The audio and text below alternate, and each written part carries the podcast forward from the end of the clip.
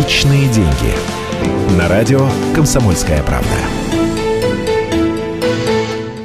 Добрый день, это программа «Личные деньги». С вами Евгений Беляков.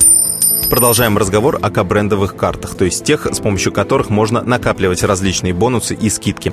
Как же выбрать правильный кабренд? Шесть советов от радио «Комсомольская правда». Совет номер один. Нет смысла заводить банковскую карту, если дисконтом можно воспользоваться и без нее, а бонусы по программе зачисляются и при оплате наличными. В этом случае не придется платить за обслуживание такого пластика.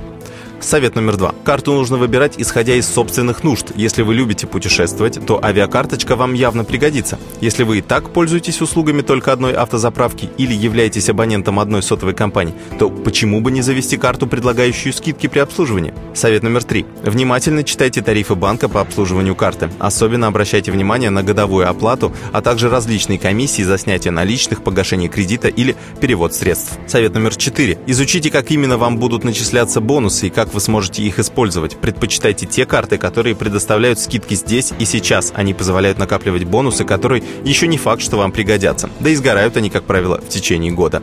Нет смысла копить бонусы и в том случае, если на них можно купить товары только из определенного каталога. Это сужает выбор и делает такое сотрудничество невыгодным для вас. Совет номер пять. Не ведитесь на обещание розыгрышей призов. Это стандартная рекламная схема редко приносит дивиденды лично вам. Вероятность победить в таких розыгрышах крайне низка.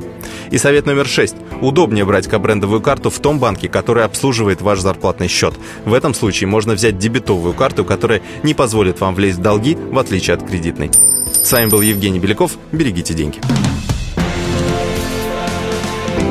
Личные деньги.